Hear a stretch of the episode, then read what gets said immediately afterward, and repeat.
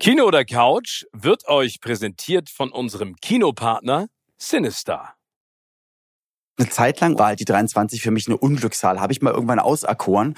Und ähm, stimmt, es ist immer noch so. Muss ich zugeben, auch auf dem Hinweg, ähm, jetzt wo ich in der Stadt, in der ich gerade bin, von der ich äh, gestern losgefahren bin, ich wollte im Auto eine Temperatur anmachen und ich habe natürlich auch wieder bei 22,5 halt gemacht, obwohl ich gemerkt habe, es könnte noch ein bisschen wärmer und ich glaube 23,5 wäre mir zu warm und ähm, ja, also stimmt also, aber es ist nicht mehr so, dass ich Angst habe, dass was Schlimmes passiert, aber es hat sich bei mir so eingebürgert, also ich würde mich wirklich niemals in eine Reihe 23 setzen. Wirklich? Aber hat das was mit dem Film zu tun oder ist das einfach so eine, so Nein, eine ich weiß es, ich weiß es nicht. Es, irgendwann, ich, ich glaube, es sind mal ein paar, paar, wahrscheinlich ein paar Missgeschicke passiert oder doofe Dinge passiert und die Zahl 23 und Illuminati, ich habe keine Ahnung. Und irgendwann habe ich mir gesagt, ich, ähm, ich, ich spare das einfach mal aus und selbst wenn du beim Fernseher die, wenn du jetzt im Hotel bist und du merkst, 23 ist eigentlich die optimale Lautstärke, dann mach ich es halt lieber auf 22. Obwohl, bei mir ist das andere, eigentlich, es muss bei mir alles eine ungerade Zahl sein. Also ich hasse gerade Zahlen. Also da ist es dann auch so, wenn mir jetzt jemand zum Beispiel zweimal auf die Schulter tippt, dann würde ich eher nochmal bitten, kannst du noch einmal ganz kurz? Danke. Ah, jetzt sind es drei. Also zwei ist ganz, ganz schlimm. Und oh, deswegen okay. ist, ja, ja, und deswegen ist es dann halt, ich sag mal, bei Fernsehlautstärke ist es schwierig, weil dann hast du ja nur 22 und 24. Das heißt, du musst dann entweder auf 21 oder 25 gehen, weil dann ist es wieder ungerade. Und das Gute ist, beim Auto kann ich dann auf 23,5 stellen und dann ist es nicht 23 und es ist ungerade. Und das finde ich total logisch, oder?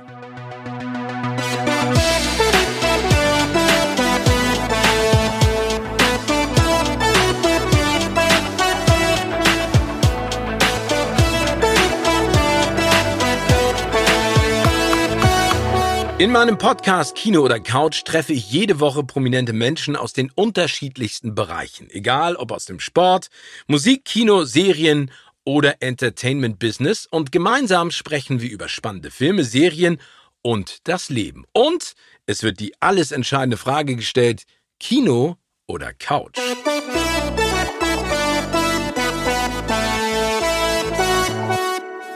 Mein heutiger Gast ist seit den 90er Jahren in der Entertainment-Branche sehr bekannt und das absolut zu Recht, denn er hat unglaublich viele Talente. Als Schauspieler, Moderator, DJ und selbstverständlich Mädchenschwarm machte er sich einen Namen. Er zeigte sein Können mit Schlittschuhen auf dem Eis, moderierte Shows wie 5 gegen 5 oder Big Brother und bringt noch heute die Partymeute zum Tanzen. Anfang des Jahres saß ich jede Woche mit ihm eigentlich zusammen in einem Studio, ohne es zu wissen, denn er gewann als Affe verkleidet The Masked Dancer. In seinem Podcast Ich hab dich trotzdem lieb trifft ein Veganer, Optimist, Sportler und Hundemensch auf Raucher, Fleischesser und Einzelgänger. Wer von beiden mein heutiger Gast ist, das werden wir gleich erfahren. Herzlich willkommen, Oliver Petzokat. Olli. es freut mich. Olli, ja, Olli, Olli würde mir reichen. Hallo, mein Lieber. Genau. Ja, hallo Steven. Danke für dieses ähm, einzigartige. Einzigartig ist ja nicht wertend, ne? Ist ja nicht gut oder schlecht, aber dieses einzigartige Entree. Vielen, vielen Ja, aber, Dank. aber du kannst ja gleich direkt loslegen. War das, äh, fandst du schlecht oder gut? Nein, es ist voll okay. Also, aber nee, voll okay. Die Zeit reicht also, ja gar das nicht. ist genauso, Nein, ey, okay. ich, das ist genauso wie wenn jemand Das sagt, mein ey, der ist richtig nett. Voll Ja, okay. genau. Was hättest du dir denn gewünscht, Nein. was ich da noch rein hätte schreiben sollen? Mehr, mehr liebender, Lobhudelei? liebender Ehemann. Nein, Quatsch. Alles Ja. gut. Nein, ich habe mich sehr gefreut, weil nee, weil du ja auch ältere Sachen ausgekramt hast. Also ich Ja, das ist ja wichtig. Ich Nein, denk weißt du, ich, ich, ich finde ja ganz wichtig, und das muss man dazu ja sagen, ähm, dieses Showbusiness kennen wir beide schon relativ lange.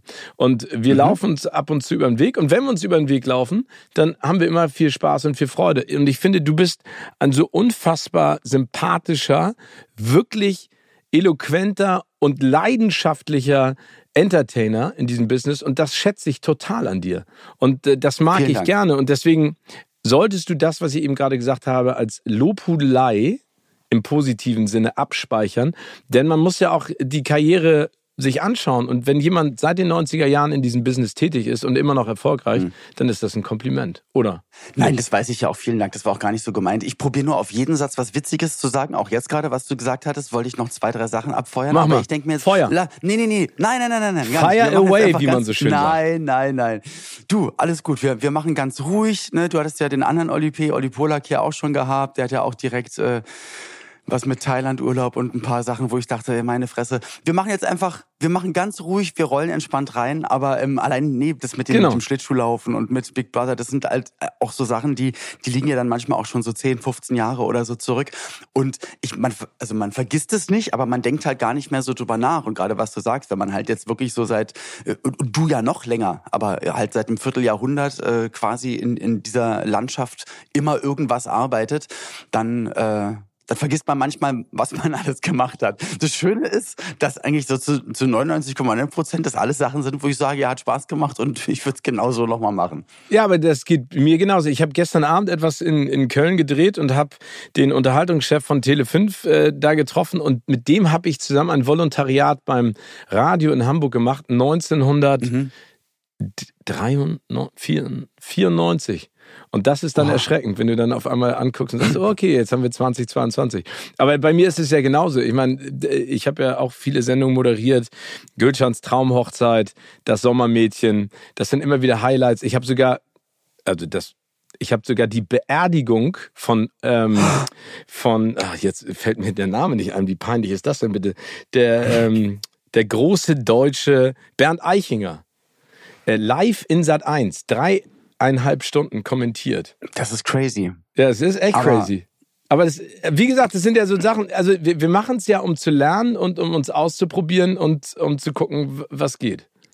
Und, und ich finde es sowieso immer doof, ne? Oftmals kommen, kommen so die Fragen in Interviews, ja, und Mensch, und damals gute Zeiten oder das und das und das. Ähm, was bereust du denn? Da denke ich mir so, hä? Du machst Gar nichts. In, in jedem einzelnen Jahr, an, bei jedem einzelnen Schritt in deinem Leben machst du ja in jedem Moment das, wo du denkst, das ist jetzt gerade, das sollte ich machen. Ob genau. das jetzt Gülcans Traumhochzeit ist oder die Beerdigung oder gute Zeiten oder das oder das oder das, ist in dem Moment, dass man sagt, nee, ich glaube, das ist jetzt genau richtig. Und entweder ähm, denkt man sich, vielleicht bringt mich das einen Schritt weiter oder hey, ich bin einfach froh, hier gerade arbeiten zu dürfen oder äh, hey, vielleicht kann ich mich dadurch weiterentwickeln, ist doch voll egal. Und am Ende kämpft sowieso dann jeder für sich selbst und äh, muss sich da irgendwie durchwursteln. Und deswegen, also das, das finde ich sowieso immer total strange, wenn dann auch, gibt ja auch andere, die dann sagen, boah, ja, das hätte ich dann, jetzt im Nachhinein hätte ich das mal lieber nicht gemacht. Und dann denke ich immer, aber nur deswegen sitzt du jetzt gerade hier. Weil wer weiß, welchen Schritt hättest du nicht gemacht, dich dann gar nicht hierher gebracht hätte ähm, ich sehe das ganz genauso wie du. Diese Frage nach was bereust du ist totaler Quatsch. Weil klar gibt es Dinge, die ich jetzt mit äh, fast 50 vielleicht nicht mehr machen würde, die ich vor 20 oder 25 Jahren gemacht habe. Aber das ist ja der Unterschied. Ne? Dass man sich weiterentwickelt. Klar. Aber jetzt haben wir, ja, jetzt haben wir das Business schon. Nicht. Ja, genau. Und jetzt haben, haben wir, das. Haben wir abgehakt. Haben wir abgehakt. Deswegen die erste Frage, weil wir jetzt schon so, so easy reingerutscht sind in dieses Gespräch. Mein lieber Olli, gibt es einen Film, den du sehr schätzt und sehr magst? Den du immer wieder ja. nennen würdest, wenn jemand kommt und sagst, gibt es einen Film deines Lebens?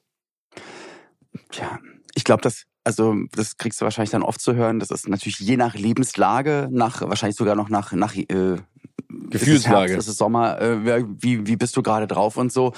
Also mich holt per se eigentlich so ziemlich alles ab aus meiner Kindheit. Also eigentlich alle 80er-Filme würde ich jetzt sagen, ja, genau das, genau der. Ja? So, also ob das jetzt so Stand by Me ist oder alle, alle äh, Corey Haim äh, College-Filme, äh, Breakfast Club äh, auf eine ganz, ganz spezielle Art und Weise, aber auch Trash-Filme wie Die Eispiraten. Ich weiß nicht, ob du das kennst. Ah ja, natürlich. Oder also total, habe ich neulich nochmal angeguckt. Also ich, also sowas findet man in meiner Mediathek dann ganz, ganz viel. Also die ganzen wo, wo ich als Kind dachte, das ist mega, mega geil. Und jetzt guckst du es und denkst du so, ach so, naja, okay. Oder den, den alten Dune Wüstenplanet-Film, ähm, total dystopisch. Aber der ist immer noch, ich finde den immer noch super. Also ja. vor allen Dingen, äh, vor allen Dingen finde ich da ähm, hier den Bösewicht, ich weiß gar nicht mehr, wie der heißt, der immer hochfliegt in seinem Ballon und Voll dann. krass, Mann, ja. Äh, und Sting war ja auch dabei. Also da gibt's, mhm. ähm, ich finde, da gibt's großartige Filme. Aber das, das ist wieder etwas, worüber wir gerade gesprochen haben wenn man da zurückschaut ne, und sich einige Filme von damals, also ich, also Breakfast Club, was für ein geiler Film, The Lost Boys, die ganzen Ge Sachen. Ja, und, und ich krieg jetzt gerade eine Gänsehaut. Ich weiß, also ich entschuldige, du kannst, kannst gleich weiterreden. Nein, aber, nein, bitte. Ähm, eigentlich so ziemlich, also gerade diese, jetzt natürlich nicht Dune, aber ähm, also ganz viel auch Clockwork Orange und, und so andere Sachen, wo du, das ist halt alles Drehbuch filmische Meisterleistung, schauspielerische Meisterleistung. Da ist dann halt keine äh, ja, Animation und so, was ich auch gerne mag und so weiter. Aber das ist so, das ist so unmittelbar, das ist so, das, also das, das trifft dich so direkt, weil es so krass echt ist einfach. Ne? Also das ist nicht Full HD, das ist keine Ahnung, das ist emotional halt äh, HD sozusagen. Nee, ich weiß aber genau, was du meinst. Und vor allen Dingen, es gibt so Filme, für mich ist ja immer noch einer der größten Filme, also so aus meiner Teenagerzeit, die Goonies. Ähm, ja, weil, natürlich. Na, nee, weil, weil ich weiß nicht, wie es dir ging damals, aber als ich den gesehen hab habe. Ich letztes Jahr wieder geguckt mit meiner Frau, ja. Ja, aber der ist, aber der ist gut. Der ist immer noch gut. Oder nicht? Ja, genau. Und der ist immer noch gut. Also Eispiraten, der ist mittlerweile. Der ist nicht so gut. Nicht so richtig. ja, genau. Aber Goonies, da stimmt dann noch alles. Dieses ganze, auch dieses äh, in der Pubertät sich befindet, die die die kleinen Jungs und die die Bösen und der im Keller ist und ähm, dass Slotty. die dann trotzdem mit ihm, ja Slot, äh, dass, dass die aber trotzdem mit ihm zusammenhalten und dass der gut wird und da, da musste jedes Mal muss muss ich heulen. Ich musste auch immer noch heulen, weil ich dann so geil finde, dass sie es schaffen. Also wirklich. Ja, nee, genau. Und und weißt du, du hast es gerade gesagt die, diese Jungs in der Pubertät, ne, also das hat mich damals so ins Mark getroffen, weil ich auch in der Pubertät war und ich weiß noch, ich habe so Liebesbriefe geschrieben dann an die Mädels aus der mhm. Klasse und meinte dann immer so, willst du mit mir spielen, ja oder nein? Und dann hat irgendein Mädchen äh, das durchgestrichen, die Frage, und hat hingeschrieben, das sagt man nicht mehr, man sagt, willst du mit mir gehen? Und dann ist für mich okay. so eine Welt zusammengebrochen, weil ich halt mit meinen Jungs immer noch so, Expedition im Wald gemacht habe. Und der Film hat mir dann gezeigt, ey, das ist eigentlich immer noch cool, wenn du das machst. Weißt du, was ich meine? Ja, definitiv, ja. Und, und der eine war dann halt der, der Erfindertyp, ja. der dann äh, unter Mantel alles versteckt hat und das waren so Sachen. Und das hat man ja, und ich weiß, dann sind wir jetzt die Boomer und so weiter, aber ist halt so. Und das hat man aber definitiv, oder wir auf jeden Fall früher auch gemacht. Wir haben halt wirklich Sachen gebastelt und Sachen aufgeschraubt und geguckt, dass wir noch einen Motor von irgendwas an eine Batterie anklemmen. Und dann ist da ein Ventilator entstanden und wir sind, keine Ahnung, mit den Fahrrädern in den Wald gefahren und haben uns halt irgendwas gebaut. Und das war, und das holt mich so ab, weil, ja. weil dann bist du für diesen Moment irgendwie, auch wenn es manchmal unterbewusst ist, bist du genau dann wieder so emotional in dieser Zeit und das, das mag ich sehr. Und ähm, ich habe jetzt diesen, leider diesen Filmnamen vergessen, ähm, da wo sich die Stadt immer verändert. Äh, die Stadt immer verändert? Irgendwas mit City, irgendwas mit City, also auch so ein ganz düsterer, also nicht Brasil, aber so in Machart. Nicht Gattaca. Ist das mit William? Nee, nee, mit William noch älter, auch 80er. Aber die Stadt verschiebt sich immer und die. Äh, egal, ich komme irgendwann drauf. Ich, ich, ich schreib's. Du schreibst es mir dann per SMS. Ja, aber, aber, ja, genau. aber ich finde genau, das schön. Also vor, vor allen Dingen. SMS, genau. per Fax kannst du es an mich schicken. Ja, genau. Ähm, du hast eben gerade gesagt, Breakfast Club. Warst du denn ähm, äh, im Austauschjahr in Amerika zwischendurch? Also hast du da so, so, so einen Bezug zu dieser, zu dieser Highschool-Situation? Gar nicht aber nein, aber irgendwie aus den aus den 80ern, also aus dieser Zeit, wo ich einfach nur und das das habe ich nie verloren, einfach Fan von Sachen sein. Also alles aufzusaugen, ob das dann Mickey Mouse Heft und dann irgendwann die Bravo, äh, alles MTV, ähm, Steve Blame, MTV News, äh, Christiane Backer, also alles was aus Amerika kam, alle Filme, das war so unerreichbar, so groß, so bunt, so toll, so ähm, stilgebend. Also so hatte alles auszusehen, so musste das sein und ähm, hatte das nicht Freunde Freunde aus meiner Klasse und, und, und auch viele Bekannte hatten dann dieses eine Jahr dann dort. Und da war, also da hat mein, mein Brustkorb quasi stand in Flammen, weil ich das auch unbedingt wollte und ich fand es so aufregend. Und dann aber trotzdem ganz komisch, als ich dann das erste Mal, ähm, ist gar nicht so lange her, ich sage jetzt mal vor sieben, acht Jahren das erste Mal dann wirklich in Amerika war, in Anführungsstrichen, also in New York, ähm, da dachte ich mir, ach so, ich dachte, das ist immer stilgebend. Das sieht ja immer noch genauso aus. Die haben ja immer noch die gleichen Anzüge, die so ein bisschen zu groß sind. Und da hängen ja immer noch diese Klimaanlagen draußen an den Backsteindingern. Und die Metro haben sie auch nicht neu gemacht. Nee, nee. Also das heißt, das, also damals hat halt Kino und Fernsehen das perfekt abgebildet, dass man es geil fand. Ähm, und man dachte, boah, das ist der Puls der Zeit, genauso muss es sein. Und es wird auch in zehn Jahren noch genauso aussehen. Also ja, ich glaube, so da verändert sich auch nichts an der Zeitschleife so. Ja. Äh, was ich ganz cool finde, was du gerade gesagt hast, diese MTV-Zeiten, ich habe das ja noch richtig mitgekriegt, ne? weil ich bin ja zu MTV gegangen 1996 und da waren ja Ray Cokes und Steve Blame noch da, Christiane ja. Backer nicht mehr. Und mhm. ähm, das war, wie, wie du es gesagt hast, das war genau so, wie ich mir das immer vorgestellt habe, weil wir waren dann in so einem Großraumbüro in, in London mit so 150 Leuten und äh, die, alle zwischen 20 und 30 aus aller Herrenländer. Das war sensationell. Liefen die ganze Zeit irgendwelche Geil. Musikstars rum. Und ich weiß noch, mein, ähm, mein Chef, Brent Hansen, ähm, ich kann das sagen, weil das äh, jetzt verjährt ist, der hat immer... Ähm, der hat immer äh, äh, Gehaltsverhandlungen äh, geführt in seinem Büro mit einer Riesentüte. Der hat immer sich schön einen Joint gedreht und dabei mit dir darüber gesprochen, was du in Zukunft äh, verdienst oder vielleicht das auch nicht ist ja heute ganz normal, aber damals war das was Besonderes. Damals war es Revolutionatum. Gibt es eine Lieblingsserie?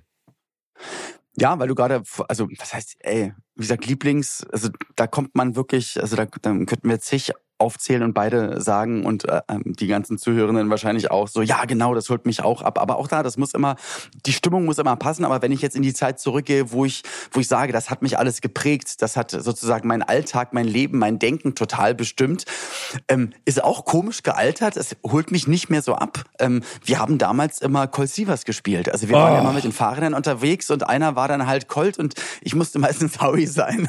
naja, so ist es halt. Aber ja, und ich glaube, da habe ich ich mich auch so das erste Mal äh, in einen Menschen aus dem Fernsehen verliebt. Und ich kann nur sagen, es war nicht Colt und nicht Howie. Hm. Nee, ich weiß, das ist die junge Dame, die, was für ein Bikini hatte Jody. sie an? Jody, ein weißen Bikini. In der Tür.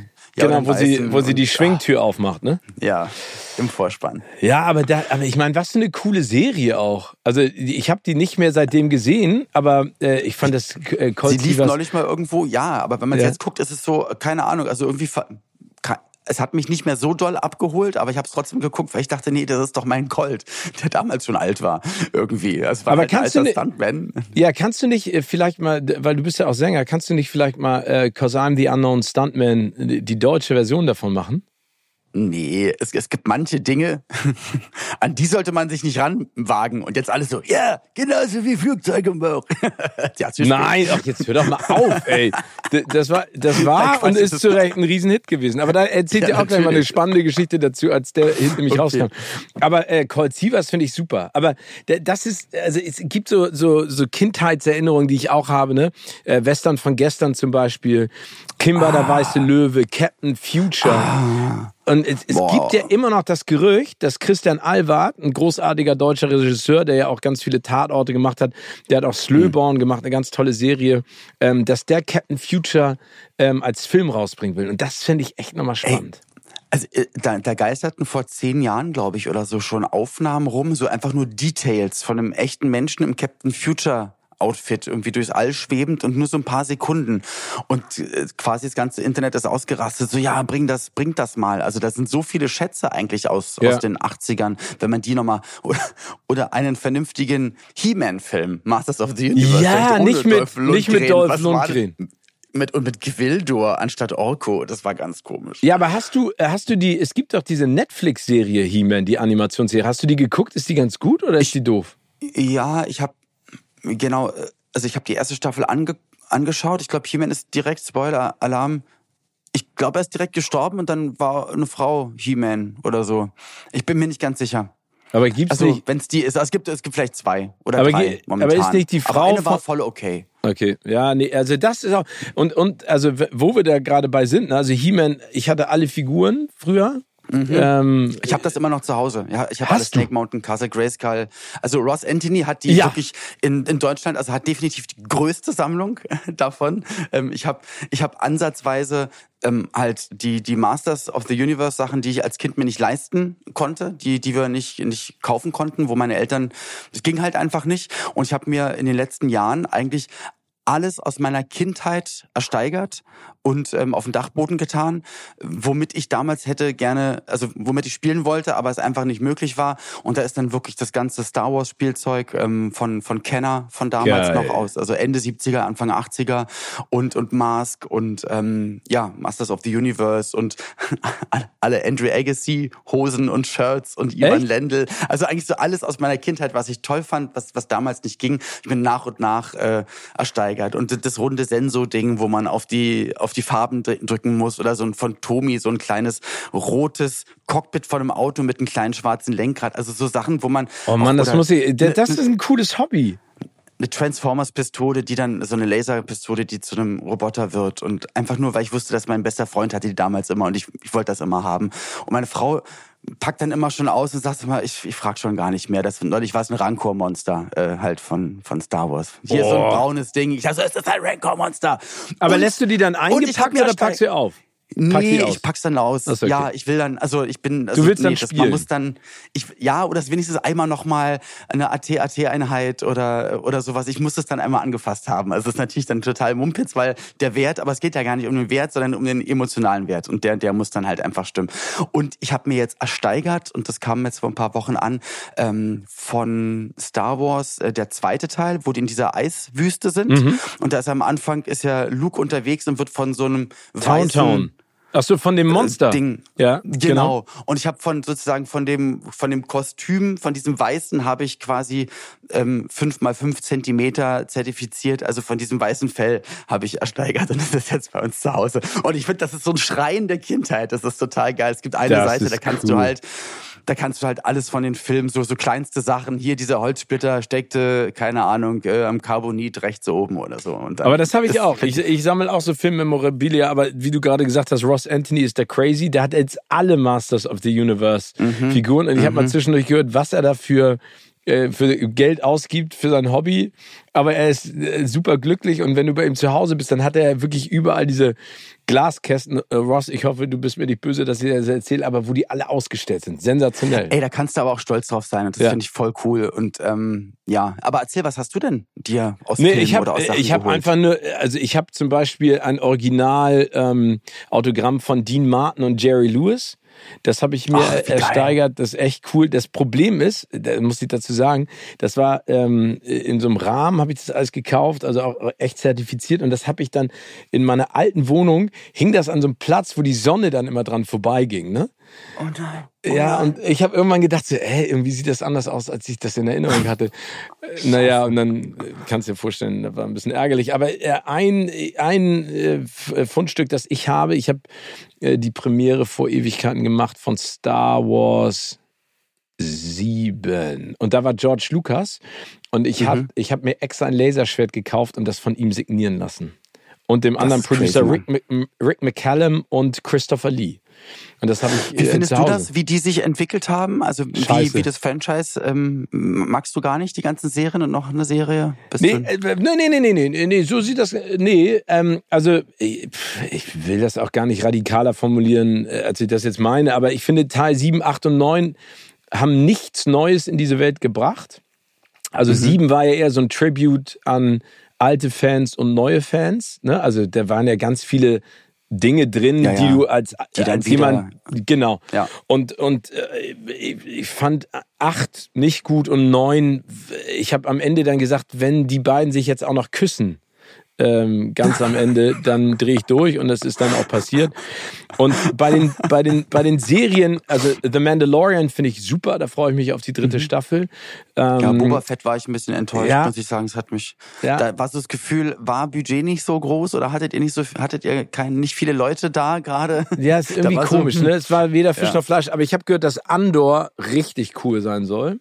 Also auch anders. Und ich dachte immer, die, ich dachte, die sprechen das falsch aus und äh, der Film handelt von, und deswegen hoffe ich, dass sie das auch noch machen, Endor. Ich dachte, es ist einfach eine, eine Ewok-Serie, was mega geil oh. wäre. Aber äh, ist ja, Hast du die Filme gesehen? Cool. Hast du die Filme gesehen? Äh, die Ewok-Filme? Ich habe ein Originalplakat von damals oh. zu Hause mit Kampf um Endor. Ja, also Den, die fand ich, ich, mochte die Evox ja. immer. Die fanden ja alle ja. so wie Jar Jar Binks, haben ja immer ganz viele Leute drauf geschimpft, aber äh, ich mochte äh. die Evox. Nee, genau. Und, und ähm, nee, ich glaube, das Problem, das ich damit habe, ist, dass man so ein bisschen das Gefühl bekommt, es wird so ausgeschlachtet. Ja, klar. Ne, das, also wenn man sich die, die Dokumentation ja. anguckt ähm, von, von damals, also von, wie heißen die nochmal, Light and Sound oder? Oh, äh, also Industrial Light and Magic, eine der besten Dokus äh, ja, aller Zeiten. Wo, wo, oh. du, wo du so denkst, was haben, wie bitte, was haben die aus einer Werkstatt angefangen, wirklich mit Pappmaché und irgendwas, äh, Kameras äh, umgebaut, um die Star Wars Filme zu machen, die ganzen Kostüme. Ähm, parallel, wenn die gerade nicht gearbeitet haben, hat er seine Leute dann noch ausgeliehen für Jurassic Park, die dann angefangen, eigentlich die ersten richtig geilen Animationen zu machen. Einer von den Mitarbeitenden hat dann äh, nebenbei noch Photoshop erfunden und dann doch das und das und das und du sitzt so da und denkst so, wie, wie, wie bitte? Und noch Steve, also Spielberg und das Ganze. Und dann, ja, und irgendwann kommt dann halt dieses, okay, und jetzt sieht alles gleich aus und jetzt ist halt alles voll HD durchanimiert und ja. wo ist das Neue? Und dann deswegen finde ich es immer so schön, wenn du jetzt halt nämlich diese ähm, Mandalorian-Sachen siehst, dass wieder mehr auf Kostüm und dann ist es halt dieser Hintergrund, der mhm. nicht animiert ist, sondern wenigstens diese, diese Leinwand, vor denen die dann, vor der die dann spielen. Naja, aber Nee, aber weißt du, was ich so schön finde an dieser... So ein bisschen, sag du? Nee, nee, äh, Entschuldige. Nee, an dieser Doku, was ich so großartig finde, ist, die erste Folge, da zeigen sie erstmal, was die da alles crazy-mäßiges erfunden haben, wie du es gerade erzählst, aber was die nebenher auch gemacht haben, dass sie sich so Flugzeugcontainer geholt haben, weil das so heiß war und dann haben sie da Eiswasser mhm. reingepackt.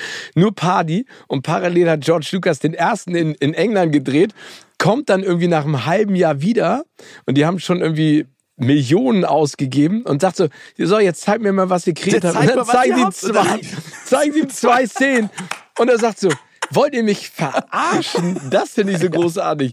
Wie, da, also erzählt er selber, dass er so sagt so, ey, da war ich richtig sauer. Ich komme zurück, wir haben zwei kleine Popelszenen, wenn ich da den Film ja. stemmen muss, äh, Special Effects mäßig auf die Beine gestellt. Äh, super aber wirklich, aber wie diese, wie diese, dieser Pot abgetrennt wird, wo ja dann eigentlich R2D2, C3PO drin sind, wie die das gedreht haben, wo du denkst, sie sind wirklich im Weltraum und es dreht sich und also ist, das ist auf jeden Fall sehr, sehr sehenswert. Ähm, wenn ich nochmal ganz kurz so in, in die Serienwelt nochmal ja. eintauche oder auch die, die Filmwelt, weil viele Sachen, die ich jetzt aufgezählt habe, habe ich halt früher nicht gut gefunden. Also zum Beispiel halt Breakfast Club oder, oder zum Beispiel MASH habe ich früher einfach nicht verstanden. Weil ich dann als, als Kind oder Jugendlicher, das war mir so fern, so fremd, äh, äh also gerade MASH, die Serie. Und wenn ich es mir jetzt angucke, muss ich auch sagen, da kommen mir ganz oft die Tränen, weil du dich dann voll reinversetzt und das ja eine, eine ganz bittere Realität war und jetzt auch an vielen Orten wieder ist und wie die damit um, umgehen, also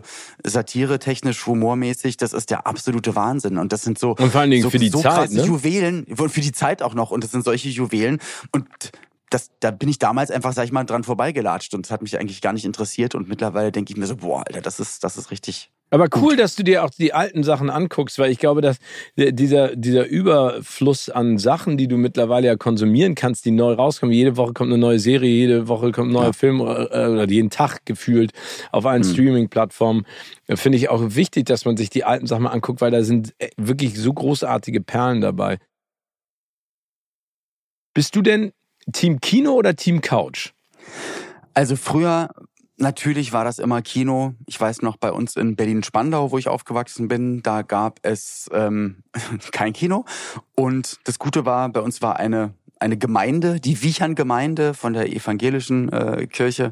Die hatten halt eine kleine Kirche da. Da hat man auch dann seinen äh, Konformantenunterricht gemacht. Und äh, da hatte der, der das geleitet hat, hat halt so eine Aula, so einen Saal umfunktioniert und hat gesagt, so, ich möchte hier der, der Jugend, den Kids, will ich Kino anbieten. Und der hat dann immer, und es war dann halt immer viele Monate später, dass es in den großen Kinos kam, aber man hat dann da gewartet, hat er sozusagen die Rollen abgekauft und hat es dann dort gezeigt. Also Kino war für uns wirklich auf, wie auf Schulstühlen in der Aula. Und mein erster Film war Karate Kid. Ah. Habe ich da geguckt im Kino und das war so geil. Und das hat dann, ich weiß nicht, was waren da bezahlt? So zwei, drei Mark so. Und dann der hatte auch Popcorn da und ein bisschen Süßigkeiten. Das war einfach das aller, allergrößte. Und der zweite Film, und da bin ich ganz, ganz stolz drauf, und zwar Willow. Oh, jetzt kommt eine Serie, Willow-Serie raus. Aber Willow finde genau, ich zum Beispiel auch richtig als, gut. Ja, richtig cool. Das also, ist doch noch ähm, Val Kilmer, ne? Kilmer. Ja, ja, ja, genau, genau. Oh, das ja, ist eine traurige Geschichte mit Val Kilmer. Ich, das hast du ja bestimmt auch jetzt mal bitte. Nein, äh, Val Kilmer ist ja, also der ist ja. Fand ich immer einfach großartig und toll und. Ja, The Saint oder auch Top Gun ja. und dann ähm, äh, Batman, da war der auf dem ja. absoluten High und der ist ja leider Gottes total äh, äh, drogenabhängig gewesen und alkoholabhängig gewesen, ganz, ganz schlimm. Und der hat jetzt ähm, Kehlkopfkrebs. Der ist Ach, äh, ganz, also wirklich ganz ganz krank und du siehst in Top Gun Maverick, ich weiß nicht, ob du den schon gesehen hast, gibt es ja eine mhm. wirklich unfassbare Szene. Also ich kann dir nur ans Herz legen, schau ihn dir an. Wenn du den damals mochtest, wirst du diesen lieben. Mhm. Zwischen Maverick und also Tom Cruise und Iceman Val Kilmer. Ja. Und da siehst du einfach, wie der von der Krankheit gezeichnet ist. Und wenn du jetzt ein bisschen mal im Internet guckst, der malt ja sehr viel, der, der, der hat nichts mehr mit der also äußerlich nichts mehr mit der Person mhm. zu tun, die er früher einmal war. Und ähm, ja, den hat das Business, glaube ich, auch so ein bisschen kaputt gemacht, weil ich fand den immer großartig, ein Wahnsinnstalent und auch ein echt ein cooler Typ, ne? Also ja, also fand, fand ich, also das war so für mich in der Jugend so, ja, wo du denkst so, wow, also wie, wie gut kann man aussehen, wie cool ja. kann man sein, also so, so alles einfach cool an dem. Aber ich weiß auch nicht immer, ob man sagen kann, den hat die, die Branche oder das, das Business kaputt gemacht. Am Ende ist es, ob du, ich sag mal, ob du keine Ahnung, egal wo du arbeitest, kannst du in irgendwas reinrutschen Klar. und ich sag mal äh, Süchte haben ähm, und äh, abhängig werden oder dich verleiten lassen und am Ende ist es halt äh, ist es dann immer dein Charakter, dein Umfeld und wie wie du damit umgehst. Das heißt ja auch nicht auch nicht, guck mal, du bist auch in Anführungsstrichen normal. Also oder vielleicht sind wir auch beide nicht normal, aber wir sind halt einfach, weißt du, wie ich meine? Also es gibt halt andere, die die also auch auch viel in, in der Welt, in der ich, ich mich sonst hauptberuflich bewege, also in der in der Live Musikauftrittswelt ähm, da gehört halt also Drogen weiß ich nicht, aber auf jeden Fall ähm, relativ viel Tränkerei halt dazu. Und mhm. ich kenne halt viele Kolleginnen und Kollegen, die halt immer, ich sag mal, betankt dann auf die Bühne gehen. Und das, das tut mir dann halt einfach leid, weil ich weiß halt nicht, wo das herkommt. Ist es das, weil man es einfach witzig findet oder man denkt, das gehört dazu? Aber wenn es ist, man braucht einen Pegel, um die Arbeit machen zu können, dann denke ich mir immer, dann ist es vielleicht nicht die richtige Arbeit. Ne? Also, weil ja. ich will ja auch, wenn ich ins Taxi steige oder wenn ich mir Brötchen kaufe, will ich auch nicht, dass die da besoffen sind. Also wieso sollen dann Leute auf einer Bühne oder vor der Kamera drauf sein, weißt du? Absolut. Ich, ich glaube, das Schwierige, und äh, du hast absolut recht, es geht immer ums Umfeld und es geht auch selber um die eigene Charakterstärke. Ich glaube, dass es ganz häufig einfach eine Rolle spielt, wie früh du vielleicht auch in, diesen, in dieses Erfolgsmuster reinrutscht und wie schnell es dann einfach auch geht. Das, das ist ja wie ein Haufen Scheiße und die Fliegen kommen an. Ohne dass ich jetzt mhm. sagen möchte, dass Val Kimmer ein Haufen Scheiße ist, aber du weißt, was ich meine. Es zieht einfach so ja. viele Menschen an, die im Endeffekt ja gar kein Interesse an deinem Erfolg und an deiner Person haben, sondern die sich in deinem sich Licht bereichern wollen genau. und im Lichte Sonne ne? und, wollen, ja. Und ich sage das auch ganz häufig, das weißt du ja auch in diesem Business, ich sage auch ganz häufig zu den äh, zu den Produktionsfirmen, ey, ihr müsst einfach aufpassen, ne? Äh, create your own monster. Das ist dieses so, ja, aber er wollte Fiji-Wasser und sie wollte die Garderobe pink gestrichen haben. Und dann habe ich gesagt, jetzt mal ey, ganz oh im Ernst, ne? Ähm, also mein Lieblingsbeispiel ist immer noch, ich hatte mal ein Interview mit, mit Robbie Williams für Pro7 vor Ewigkeiten in Düsseldorf im Hyatt Hotel. Äh, eine Stunde mhm. sollten wir miteinander sprechen. Ich kam an und dann kam irgendjemand äh, vom Hotel an und brachte so ein Riesentablett und da waren zehn Packungen Zigaretten drauf, zehn Packungen Kaugummi und nochmal zwölf Flaschen äh, äh, äh, Cola. Und dann meinte ich so, für wen ist das denn? Ja, meinte sie, ja, für Herrn Williams. Und dann meinte ich so, aber wenn der das alles trinkt, raucht und kaut. Dann kippt er hier um. Und dann kippt er um und ich habe kein Interview. Und was hat er am Ende gemacht? Er hat einmal eine Cola genippt, eine Zigarette geraucht und ein Kaugummi gegessen. Das war's. Und äh, also jetzt mal in der Verhältnismäßigkeit ja, bringt ja. überhaupt gar nichts. Aber das ist auch so. Bruce Willis darf nur Fiji-Wasser trinken, war vor Ewigkeiten. Dann sollte ich irgendwie Fiji-Wasser aus Amerika mitbringen, damit die ihm das geben. Und dann denke ich immer so, aber glaubst du im Ernst, dass er in der Sekunde den Unterschied schmeckt zwischen Fiji-Wasser? Also das ist, glaube ich, das Problem. Und wenn du dich in so einer Welt bewegst, und ich weiß noch, dass ich die Premiere gemacht habe für Batman und Robin in Hamburg mit Val Kilmer und Chris O'Donnell damals. Und die hatten mhm. den kompletten Hamburger Hauptbahnhof gemietet für diese mhm. Party und Premiere. Mhm. Ähm, übrigens, da konntest du überall umsonst essen. Ne? Und ich habe erst damals in meinen Twins irgendwann geschnallt, dass oben McDonalds alles umsonst war. Da hätte ich mich natürlich. äh, äh, egal. Äh, damals. Ähm, ne, und ich weiß noch, dass er reinkam und der wusste gar nicht, wo er war. Also mhm. welche Stadt und was ja. überhaupt passiert. Und das ist dann, das finde ich so traurig, so schade. Aber klar.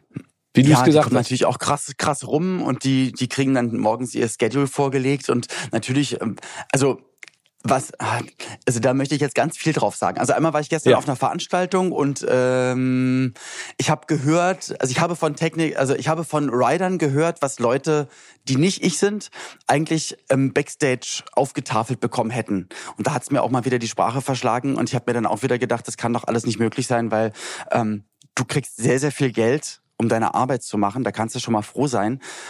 Und wenn du irgendein besonderes Wasser brauchst oder sowas, dann kaufst du dir Vater, also dann kaufst du dir halt einfach, ja. weil, ne, so. Und ja, und gest, die hat mir jetzt gestern, also was bei mir stand, und ich, also das fand ich schon voll krass. Die hatten mir zwei zwei Frühlingsrollen von meinem Lieblingsrestaurant aus Köln geholt, weil die Veranstaltung war in Köln. Und es stand Kamillentee da.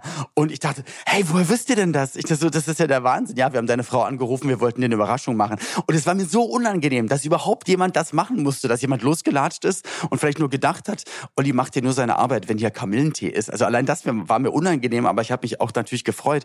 Aber ich kenne das halt auch von anderen, dass sie sagen, ja, wir brauchen den Belvedere-Wodka oder das oder das oder zehn Flaschen davon und Handtücher in der Farbe.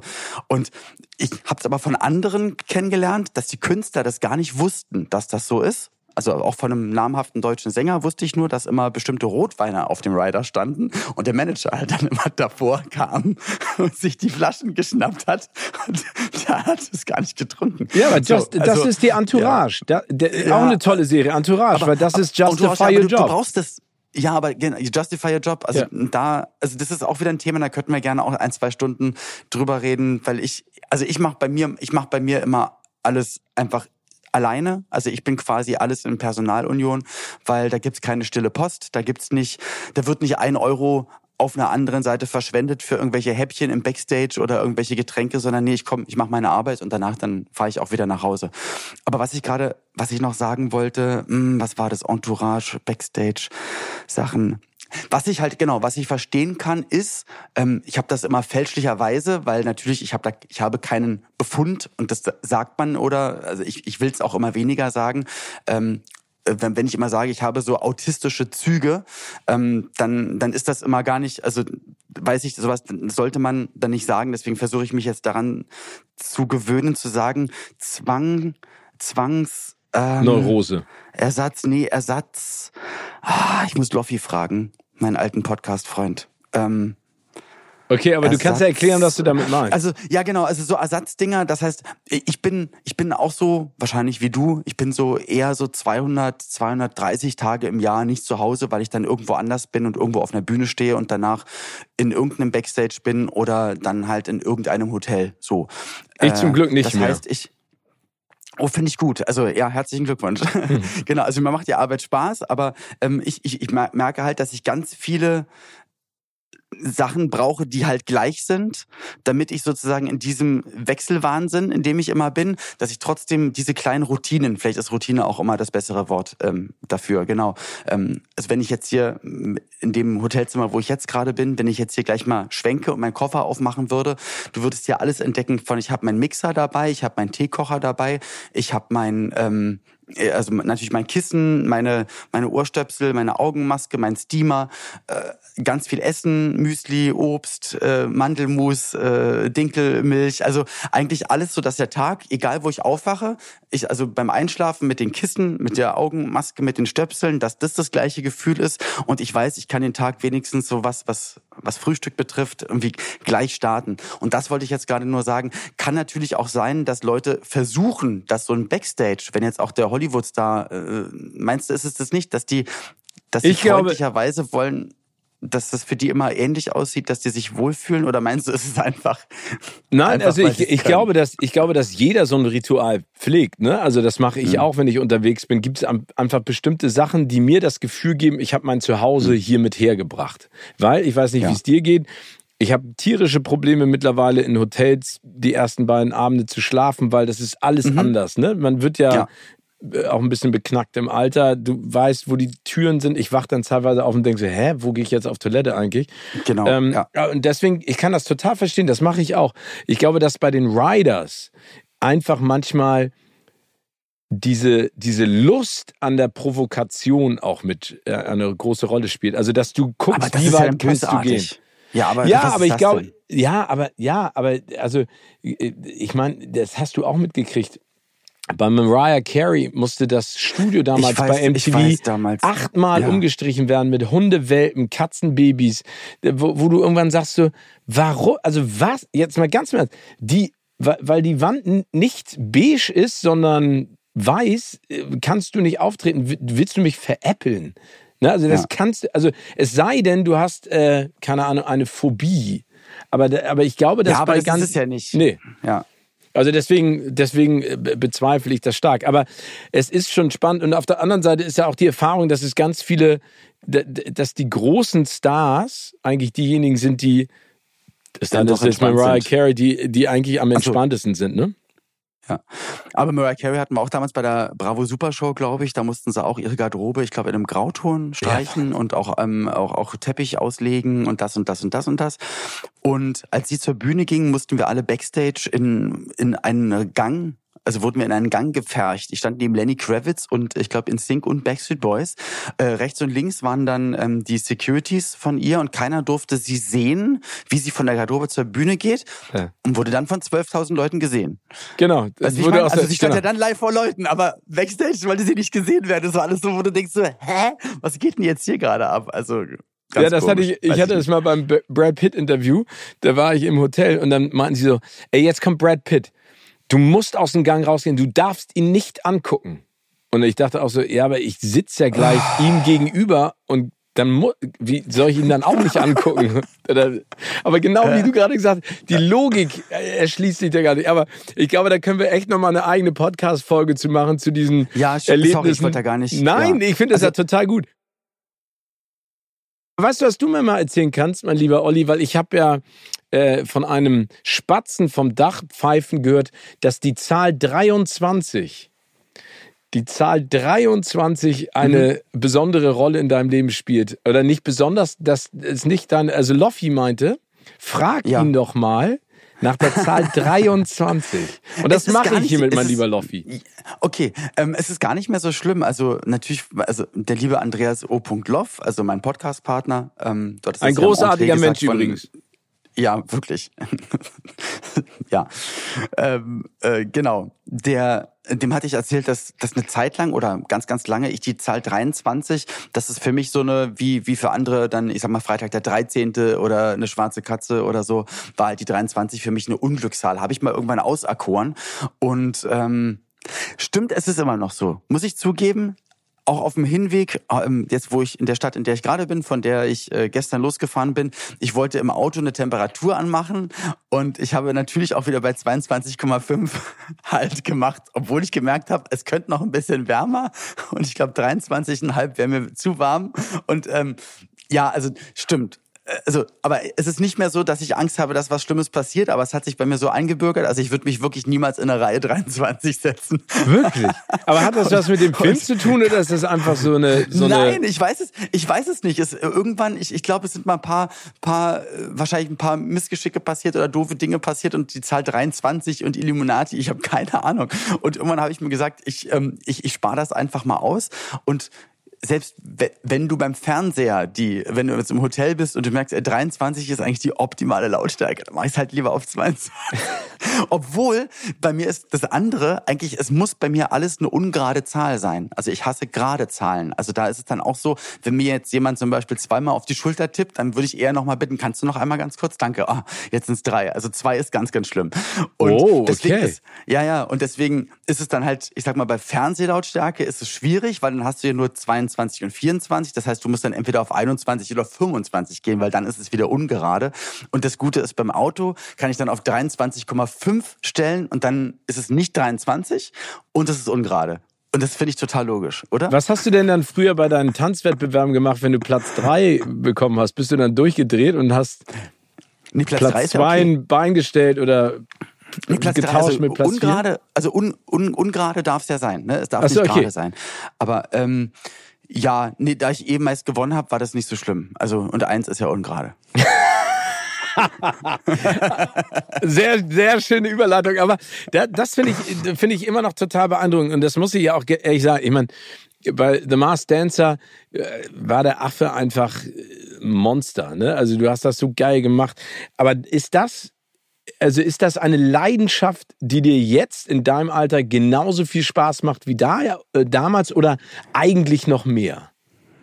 Ähm, eigentlich tanzen lieb ich, seitdem ich tanze, also seit dem achten Lebensjahr ist das eigentlich ganz, ganz doll. Und wenn, wenn ich einkaufen gehe, tanze ich dabei ähm, habe gestern äh, drei Stunden aufgelegt und eigentlich, glaube ich, auch drei Stunden währenddessen dann durchgetanzt. Und das geht eigentlich gar nicht ohne, auch wenn ich jetzt hier alleine im Hotel bin und mir meinen Smoothie mache und dann ins Bad gehe. Also es ist eigentlich immer irgendein Move mit dabei. Es ist irgendwas immer mit dabei. Geil. Also ich, ich, mag das total. Aber im Gegensatz halt zu, zu früher, deswegen war schon The Masked Dancer dann wieder eine Herausforderung, in Anführungsstrichen, ähm, weil ich durch den Turniertanz, den ich vom 8. bis zum 18. Lebensjahr gemacht habe, halt dieses strikte Tanzschritte auswendig lernen und das hat so und so zu sein und der Arm muss im 40-Grad-Winkel und der, linke Zeigefinger dahin deuten und so, ähm, weil das dann wichtig ist, weil nur dann kriegst du halt die beste Wertung und das hat mir dann nach zehn Jahren einfach nicht mehr wirklich Spaß gemacht ähm, und ich habe dann auch angefangen im Fernsehen zu arbeiten und deswegen war es dann auch für mich voll okay, dann hatte ich das abgehakt, weil so der Spaß so ein bisschen weg war, weil es halt immer schon so nach, also nach Vorgabe tanzen so. Ähm, und habe dann eigentlich über die Jahrzehnte dazwischen dann wieder Spaß am Tanzen gehabt, sich einfach random zur Musik bewegen. Einfach so, wie sich's gerade anfühlt, ist es einfach richtig. So, da muss jetzt nicht das ausgetanzt sein und der Arm irgendwo hin. So, nee, einfach, also ich bewege mich einfach immer gerne zur Musik und deswegen dann als Affe bei Masked, äh, Masked Dancer war es dann wirklich wieder so, oha, okay, jetzt muss ich wieder synchron mit anderen tanzen und ich darf hier nicht mal spontan, also es hat die ganze Zeit, also ich wollte immer ganz viele andere Sachen machen, also ich musste mich immer ganz doll zurückhalten und ähm, genau, um, um da nicht so viel zu machen. Deswegen waren für mich meistens die Situationen am schönsten, wenn ich, wenn ich ähm, vor der Promi, äh, also vor der Promi-Jury, sag ich mal, äh, stand, äh, vor vom Promi-Rate-Team und ähm, und mich dann da einfach mal so wieder ein bisschen so bewegen konnte, Gehen wie lassen ich dann Bock konntest. hatte. ja, genau. ja aber, das, aber das ist ja toll, wenn man die Fähigkeit hat, das, was man im Kopf hat, dann auch umzusetzen, tänzerisch. Das ist ja eigentlich das Geilste. Ich würde dir gerne eine kurze Geschichte erzählen, weil du es vorhin auch angesprochen hast mit Flugzeug im Bauch.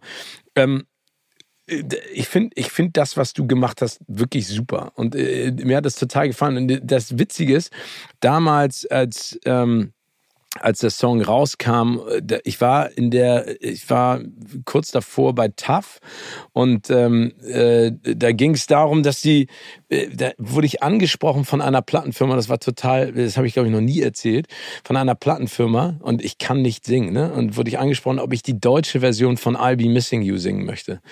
Mhm. Ähm, mhm. Und das war total absurd, weil ich wusste, ich kann es nicht. Aber wusstest du, dass das Singen auch zusätzlich etwas ist, was du gerne machen möchtest? Also, weil, weil du hast so viele Talente und du machst das mit so einer Nonchalance und so einer, so einer, so einer Leidenschaft, aber auch so einer Authentizität. Das, ist, das wirkt einfach so, als wenn du da gar nichts machen musstest. War das, war das ja, schon immer so? Ich, also, also, also ich finde es ich find's schön, dass du das so sagst oder das so siehst. Ähm, ich betrachte das ja nicht von außen, weil ich es ja einfach immer mache. Aber das ist es halt, ich mache es dann einfach. Also eigentlich bei allen möglichen Sachen, ich mache mir meistens gar nicht so viel Kopf darum.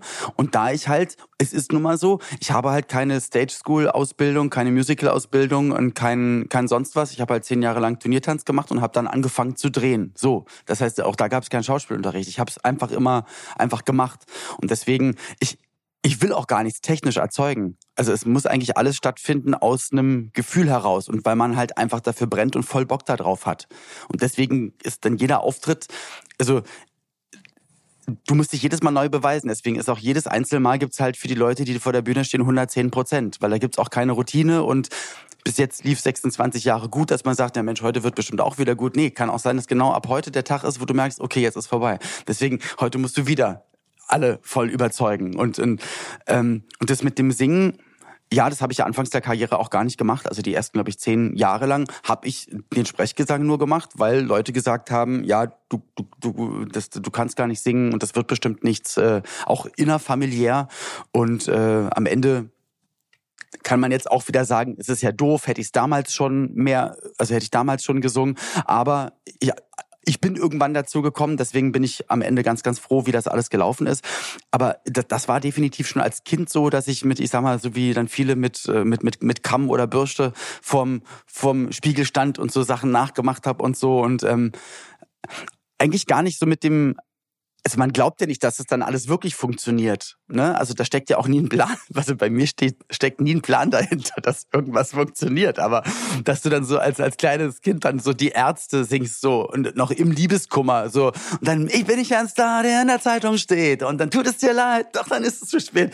Und dass du dann irgendwann mit 18 und da war dann noch so eine Verflossene sozusagen, wo du dann denkst, Jetzt bin ich wirklich in der Zeitung. Das gibt's ja gar nicht. Ja, geil, aber zu Recht. Also, ja, aber jetzt, jetzt springe ich vom, von, mal wieder von, von, von A nach B nach C. Aber, also, da ist ja immer eine überschüssige Energie. Aber würdest du sagen, du bist furchtlos oder du bist mutig? Das ist, man, am Ende kann man den Sachen immer irgend, irgendeinen Namen geben. Äh, ich, ich, ich weiß gar nicht, wo das herkommt. Ich glaube, ich habe einfach wahnsinnig viel Energie und ich, ich glaube, ich wäre sehr, sehr unglücklich, hätte ich keine Ventile dafür. Ich glaube, ähm, ich glaube, das ist immer ganz, ganz wichtig. Ich habe mich gerade ähm, vor zwei Tagen mit einem Maler aus Berlin, also mit einem Künstler unterhalten. Der hatte davor auch eine, eine, eine Agentur geleitet und er hat immer gemerkt, ey, ich habe so viel Energie, ich habe so viel, das muss raus und ich werde hier richtig, der wurde richtig depressiv und unglücklich, weil es ihn einfach nicht erfüllt hat und er, er wusste immer gar nicht, was es ist und irgendwann hat das in der Kunst gefunden. Und ich habe mir das ja nie so überlegt, aber es ist in meinem Leben immer so gewesen. Ich war immer in drei Sportvereinen gleichzeitig, dann die Schauspielerei, dann die Musik dazu, dann die Moderation und das und das und das und das und das Tanzen. Und ich, bei mir, ich, ich fühle mich einfach wohl wie alte Computer. Da stand immer so die Computerauslastung, so 99,9. Dann wus wusste man, wir müssen mal Programme, Programme schließen, sonst, sonst bleibt der stehen. So.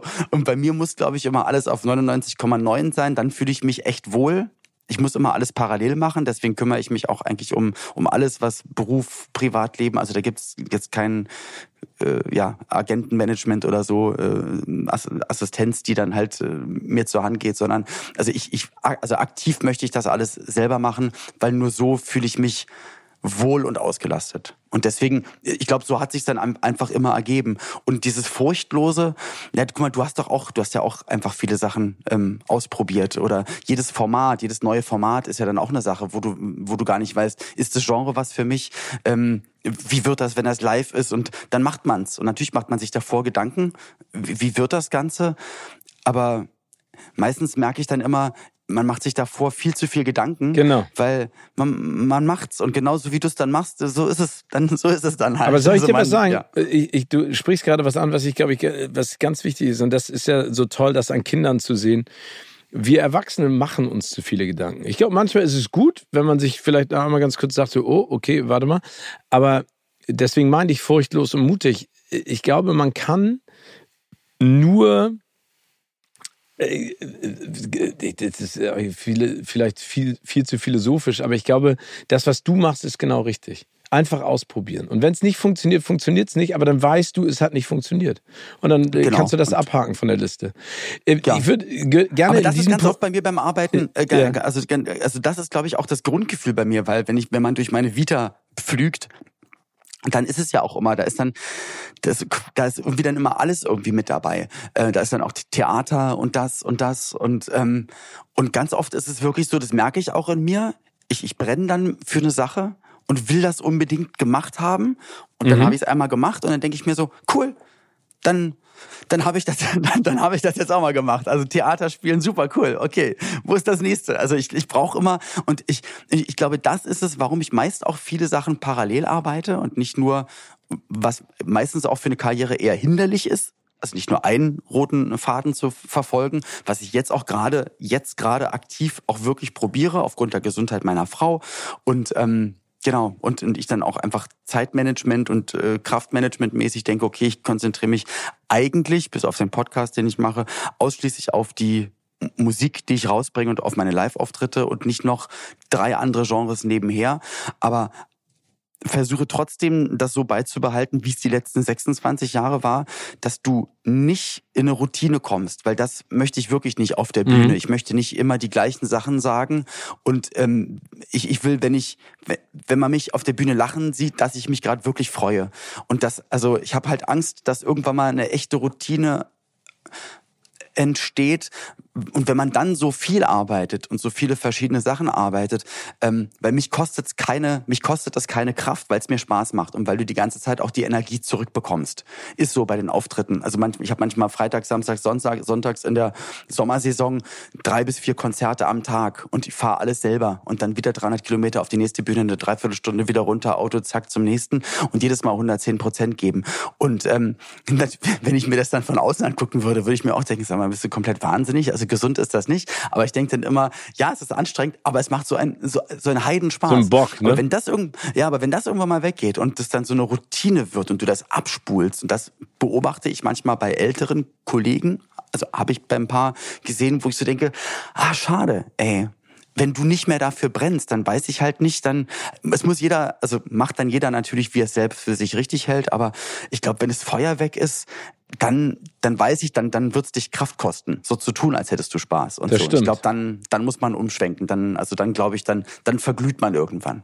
Aber das Wort Routine, ich habe da eine lange Diskussion mit einem sehr guten Freund drüber geführt, weil ich auch immer gesagt habe, ich möchte nicht, dass in meinen Job eine Routine äh, reinrutscht. Und er hat gesagt, ich glaube, das siehst du zu negativ.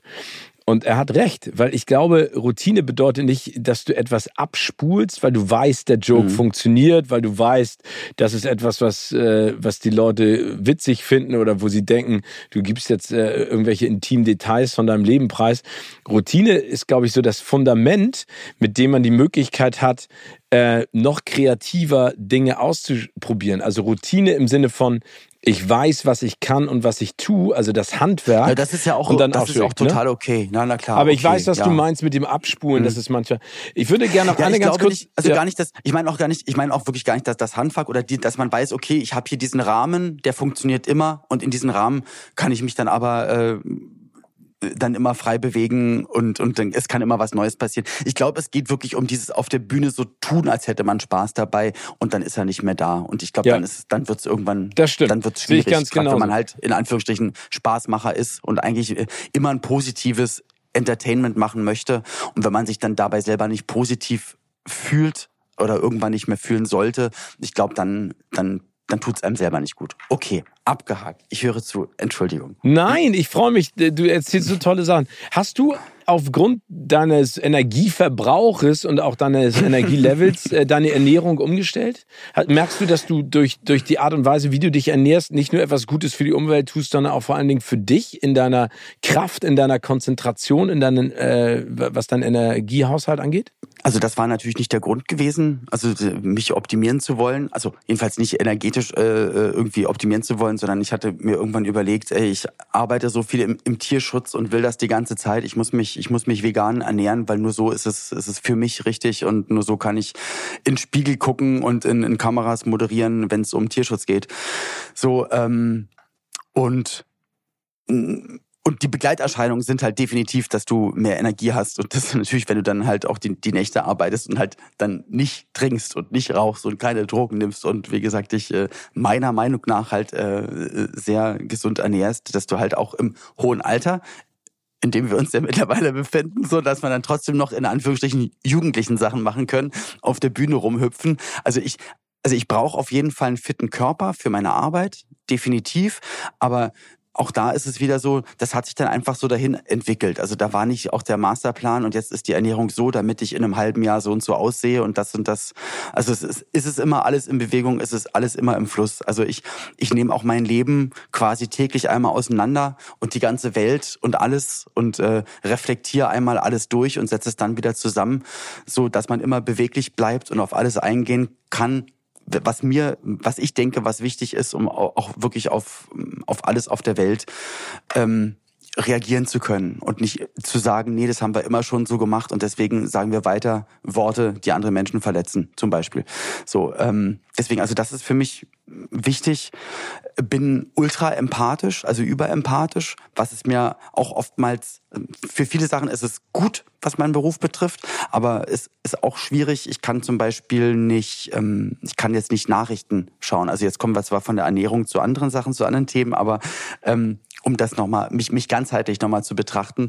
So, ähm, also Nachrichten gucken ist schwierig, ähm, mache ich aber ganz, ganz viel, aber ich versetze mich immer in in jeden einzelnen, die ich sehe und, und in jede einzelne, die ich sehe, immer sofort rein. Deswegen, ich kann auch nicht Tatort gucken oder, oder Dramaserien, was meine Frau gern guckt. Also mir geht's dann einfach körperlich richtig schlimm dabei. Das heißt, wirklich ganz, ganz viel, was ich schaue, ist entweder wirklich so alt, dass mein Gehirn merkt, okay, das ist Schauspiel, das ist nicht echt. Oder eigentlich Mangas, Fantasy, Science Fiction. Weil da hoffe ich dann, dass es das nicht gibt. Aber dann, dann ist es okay. Was wir nicht wissen, aber das, aber, genau, du kannst zumindest genau. wegschieben. Olli, ich würde genau, gerne. Aber das ist für mich auch ja. was, aber das ist für mich halt auch so ein, für mich, für mich gehört es auch zu dieser, also es ist auch ein gesundheitlicher Aspekt sozusagen, dass ich auch das, das, was ich nicht nur ähm, an, an Nahrung sozusagen aufnehme, sondern auch an, an Dingen, die ich aufnehme, dass ich da auch aufpasse, dass, dass mich das halt dann nicht zu sehr mitnimmt und dass ich da, ja, wie gesagt, auch immer so ich weiß nicht, wie der Satz weitergeht. Hm. Aber ich weiß, was du meinst. Und das ist ja okay. das Allerwichtigste. Den Satz musst genau. du nicht zu Ende bringen, aber du bist empathisch und du achtest drauf. Nee, das ist ja ein, das ist ja ein Paket, das man auch mit sich rumschleppt. Und ich kann das total verstehen. Ich finde, wir, wir, wir leben in einer Welt, in der ganz vieles nicht richtig läuft. Äh, aber es ist manchmal auch schwierig zu ertragen, dass es nur darum geht, in der, in der, in der Kommunikation, also in der Informationskommunikation. Und das bereitet mir manchmal auch äh, wirklich Bauchschmerzen. Es gibt viele Dinge, die ich mir im Fernsehen nicht mehr angucken kann, sondern mir selektiv meine Inseln suche, um informiert informiert zu werden, aber eben auch auf der anderen Seite und deswegen ist die Unterhaltung auch ein so wichtiges Tool und ich kämpfe auch für gute Unterhaltung, auch wenn äh, Dinge dabei sind manchmal, die ich gemacht habe, die vielleicht nicht unbedingt gut unterhalten, aber ich finde es ich finde es ganz wichtig, abzulenken und einfach auch wieder so, so einen positiven Vibe zu kriegen, weil anders geht es nicht in Zukunft. Ne? Wir brauchen ja äh, eine Zukunftsvision, die auch Optimismus in sich trägt. Ey, definitiv. Und ich finde auch dann äh, unterhaltsam auf der Bühne zu sein. Und wie gesagt, ja. die ersten Tage, Wochen auch nach, nach Start des äh, Ukraine-Krieges, äh, äh, sage ich mal, ähm, war auch so, ey, kann ich jetzt auf die Bühne gehen, kann ich das noch machen, geht das noch, geht das noch? Und auf du der musst. anderen Seite, ähm, ähm, auf, es ist dein Job verdammt nochmal und ähm, und jetzt vielleicht auch wenn es jetzt mal Energie kostet, ähm, es hat es hat einen Zweck genau. und unterhaltend zu sein. Und ich finde, dass du, natürlich, man trennt es doch voneinander. Du kannst ja trotzdem Leute unterhalten und trotzdem den Krieg scheiße finden. Genau. Das heißt ja nicht, wenn man dann Halligalli macht, dass man sagt, ist es mir alles egal. Nee, ganz im Gegenteil. Also hat nichts miteinander zu tun. Genau, aber so. das ist ja immer gerne auch ein Totschlagargument in Deutschland, diese, wie ja. kannst, wie, Du lachst jetzt ja, gerade. Ja, Mann, aber ey, wirklich. Auch ein anderes Thema. Aber, und Kommunikation ist halt einfach das, das allergrößte Manko äh, generell von, von Menschen, von allen. Und egal, wo du reinguckst, ob e, egal in welche wirtschaftlichen, politischen, zwischenmenschlichen ähm, äh, Mikrokosmos, große Weltsachen, wenn du da reinguckst, ist einfach, die, die Leute wissen nicht, wie sie miteinander richtig reden, wie sie ihre Gefühle ausdrücken, wie das, was sie eigentlich wollen, was sie eigentlich sagen. Die Leute können, können nicht diskutieren, ohne unflätig zu werden, ohne sich zu beleidigen verteidigen. Ja. Und da ist echt, also einfach Kommunikation. Du stehst manchmal bei Gesprächen dabei und merkst die ganze Zeit, ihr redet aneinander vorbei. Und dann, und ungefragt werde ich dann leider immer zum, zum Moderator und dann so, eigentlich wolltest du doch das und das sagen. Ja, ja, genau. Hast du, so, echt, und du hast, du aber verstanden, so und so. Ja, weil mich ja, das total am, ärgert, Mann. Ey, heute Morgen am Flughafen stand ich auch in so einer Schlange, um mir ein Brötchen zu holen und einen Kaffee. Und hinter mir standen zwei junge Damen, die in, in ihrem jungen Alter schon viel zu viele Dinge mit ihrem Gesicht gemacht haben, die, die wo ich gedacht habe, Mann, ey, warum? Und die Konversation zwischen den beiden, ey, willst du Schinken, Käse, Croissant? Nee, ey, ich nehme Croissant mit Marmelade. Teilen wir? Nee, ich wollte Schokolade auch noch nehmen. Aber die, wie die miteinander geredet haben, ich habe die ganze Zeit gedacht, wie geht das weiter den ganzen wie, Tag? Ja, lang? genau. Ich hätte gerne manchmal, egal aber auch ein Thema. Olli, sprechen wir auch drüber. Ich möchte ähm, gerne eine ganz knick, knicke, knacke Rubrik mit dir spielen. Die nennt sich oh ja, gerne. Fast und Furchtlos. Hä? Verstehst du? Ja, fast, fast kann ich ja nicht. Es tut mir leid, dass ich immer auch so lange antworte. Nein, ich freue mich. Jetzt, aber jetzt musst du wirklich knackig, knackig antworten. Ja, ja. Welchen Film oder welche Serie hast du zuletzt gesehen, der oder die dich zum Weinen gebracht hat? Also Fast schaffe ich jetzt gerade nicht, weil da war definitiv was dabei. Äh, ich ich komme nicht wirklich drauf. Ich versuche nur trotzdem ein bisschen zu antworten. Ich guck meistens in letzter Zeit, äh, also ich guck ganz viel Dokumentation und da sind oftmals dann leider doch wieder schlimme Dinge dabei, die ich an mich ranlasse und dass ich, dass mir dann doch auch die, also egal. Ähm, aber die beste Serie, die ich geguckt habe, wobei ich da, ich weiß gar nicht, ob mir da auch mal in einer Träne, äh, in einer Szene die Tränen kamen, ähm, ist, ist Severance. Und bestimmt fand ich da auch oh. einen Moment irgendwie rührend und toll. Es ist, glaube ich, das, das, das Beste, was jemals produziert wurde. Was für ein ah, Cool. Welcher Charakter, egal ob aus Film oder Serie, ist dir am ähnlichsten? SpongeBob. Das ist immer. Ja, nee. Nein, Patrick, das ist das nicht. Nein, ähm, ich, ich kann es ich kann's nicht sagen, weil dann, dann müsste man sich ja wieder selbst einschätzen, wie man denkt, wie man ist und wie andere einsehen und, und da liegst du dann ähm, komplett daneben. Ich glaube, es ist, wahrscheinlich ist es dann doch wieder Howie Manson von Colt Sievers. Ah, sehr gut. Wenn du eine Superkraft hättest, welche wäre es? Labern. Ungefragt labern. Einfach un, genau. Aber es ist keine Superkraft. Punkt und Ende. Doch. Das, die hast du ja, die, die, hast du ja schon, aber ich dachte jetzt, so. äh, ähm, kann er unsichtbar werden, fliegen, ähm, Laseraugen oder wie He-Man. Ich, ich glaube, heilen. Heilen wäre super. Oh. Da würde ich meine, meine Frau gesund machen. Und dann natürlich dann, danach dann alle anderen, die es brauchen, aber das, das wäre super. Ganz liebe ja. Grüße an deine Frau und alles, oh. alles Gute. Was ist dein nutzlosestes Talent? labern. Ungefragt ganz viel labern. ja. Glaub, Welches, ja. Welche Snacks dürfen bei einem Filmeabend nicht fehlen? Habe ich mir auch alles abgewöhnt. Ähm, aber in letzter Zeit sind es eigentlich immer, es sind Pistazien. Oh, die mag ich auch gerne. Pistazien. Ja, ja ich mag gerne Pistazien und ich stehe total auf Cashewkerne geröstet und gesalzen.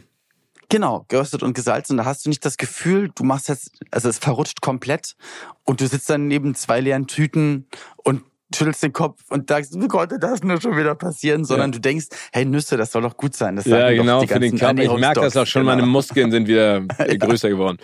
Wofür bist du jeden Tag dankbar?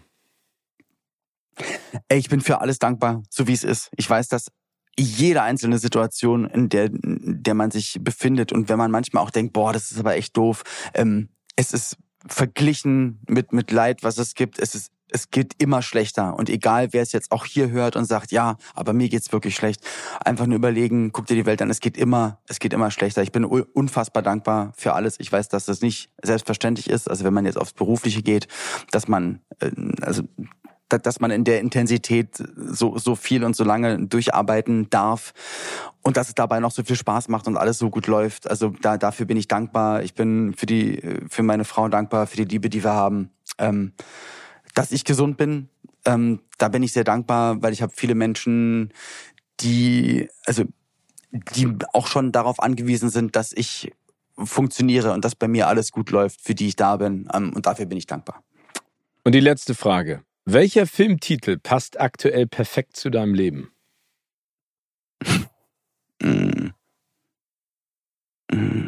Ein Oli P. für alle Fälle.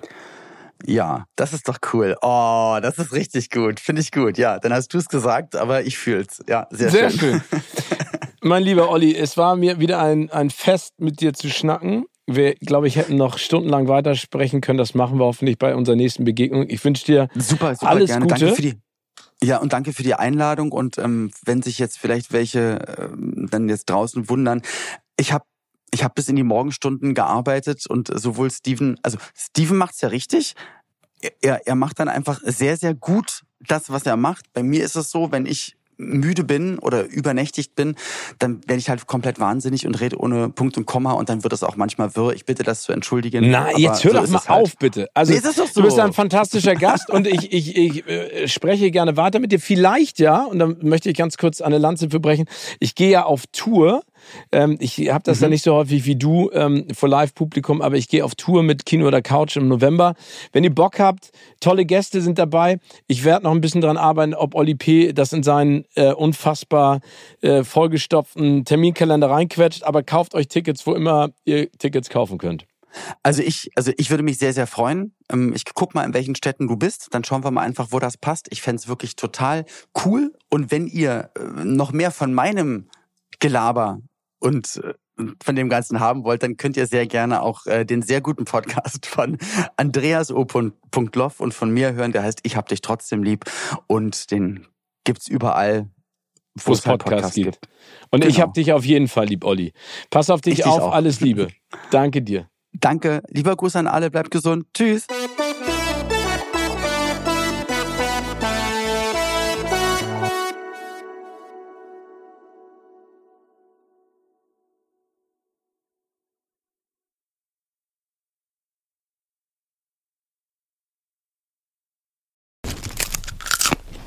Kino oder Couch wurde euch präsentiert von unserem Kinopartner Sinistar.